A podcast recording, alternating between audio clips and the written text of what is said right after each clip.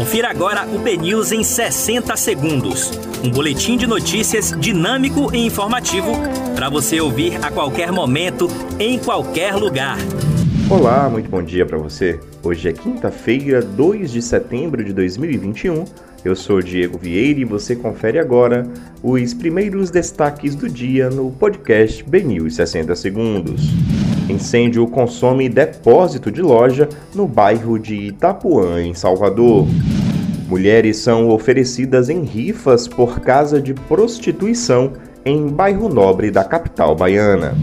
Preso em operação contra esquemas de venda de CNHs na Bahia, é nomeado diretor da Assembleia Legislativa.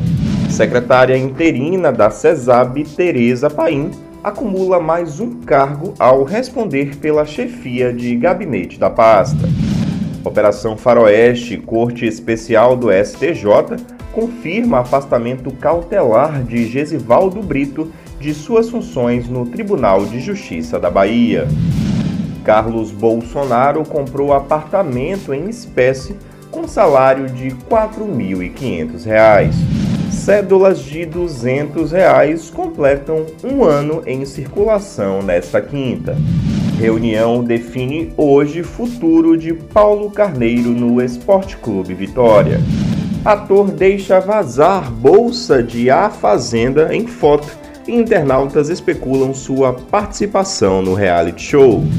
E lembrando que hoje é quinta-feira, é dia da nossa coluna na Sombra do Poder para você ficar por dentro de todos os bastidores da política baiana, acesse bnews.com.br.